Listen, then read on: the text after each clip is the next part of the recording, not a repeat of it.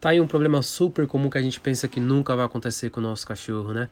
Geralmente a coprofagia, que é o ato do cachorro comer as fezes, além de poder acontecer por questões naturais de saúde, ela também acontece devido a broncas. Então, dependendo da bronca que você der no seu cachorro, ele entenderá que toda vez que ele fizer um cocô, um xixi, ele vai levar uma bronca, porque a última vez que ele fez um cocô ou fez um xixi, ele foi penalizado. Ou seja, ele vai fazer o cocô e vai comer esse cocô para que você não veja, porque se você ver, ele vai levar uma bronca. Já com o xixi é diferente. Ao invés de lamber o xixi, ou então ao invés de ter é, pequenas poças na sua casa durante o dia, né, conforme ele vai fazendo xixi, vai ter uma única poça gigantesca de xixi, que foi o que ele conseguiu segurar, que foi o limite. E obviamente isso não é saudável para o cachorro, isso vai prejudicar a saúde dele pelo fato dele ficar segurando tanto tempo. Tem algumas coisas que você pode fazer é, para que seu cachorro ele tenha esse comportamento, tá? Então, é, eu vou citar algumas aqui que são geralmente as principais. É, uma ração de baixa qualidade, tá? Isso pode estar tá, é, fazendo com que ele tenha esse tipo de comportamento.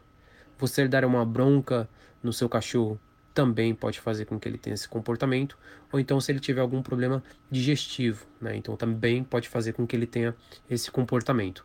Só que o problema maior não é somente é, ele comer as fezes em si, né? Mas sim ele comer de outros animais que tiver na sua casa. Ou seja, se tiver outro cachorro, se tiver um coelho, tiver um hamster, ele vai acabar comendo esse cocô e isso pode prejudicar ainda mais. Porque no corpo desses outros animais, cada cachorro tem sua própria bactéria dentro do organismo. Então, quando o cachorro ele passa a comer de outros animais, isso pode ser muito prejudicial para ele. Além do mais, se você tiver o seu cachorro, você tem um cachorro, por exemplo, que você está no sofá, você deixa ele em cima de você, você vai dormir, deixa o cachorro subir na cama. Então, essa aproximação com um cachorro que está sujeito a, essa, a essas bactérias né, de outros animais, isso pode prejudicar tanto é, o cachorro quanto você, tá? Então, é bem é, importante ficar atento em relação a isso. É, principalmente, né, é, manter um, o ambiente limpo, tá? Tem que manter o ambiente sempre limpo, porque senão ele vai realmente ter alguma coisa ali para se entreter e pode acabar comendo isso, né? Então a gente tem que pensar em todos esses pontos, tá? Usar uma ração de boa qualidade, não dar bronca, manter o ambiente limpo, tá?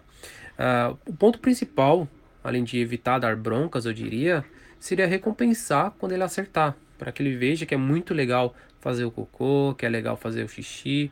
Dessa forma você acaba estimulando ainda mais.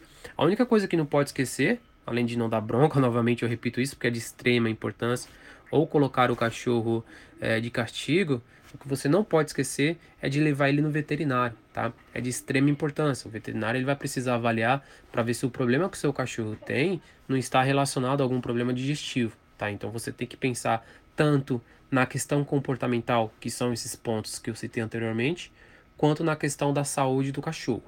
Geralmente, em 90% dos casos, o problema ele é comportamental mesmo, tá? Aí a mudança de hábito tem que ser dos donos, não do cachorro, tá? O que tem que mudar é o comportamento dos donos, não do cachorro. Do cachorro é com o veterinário, tá? Porque ele tem algum problema de saúde. Se não for um problema de saúde, se o cachorro estiver super bem, aí de fato é comportamental, tá? Que são esses pontos que eu citei anteriormente, que você não que você tem que tomar cuidado em não fazer e evitar.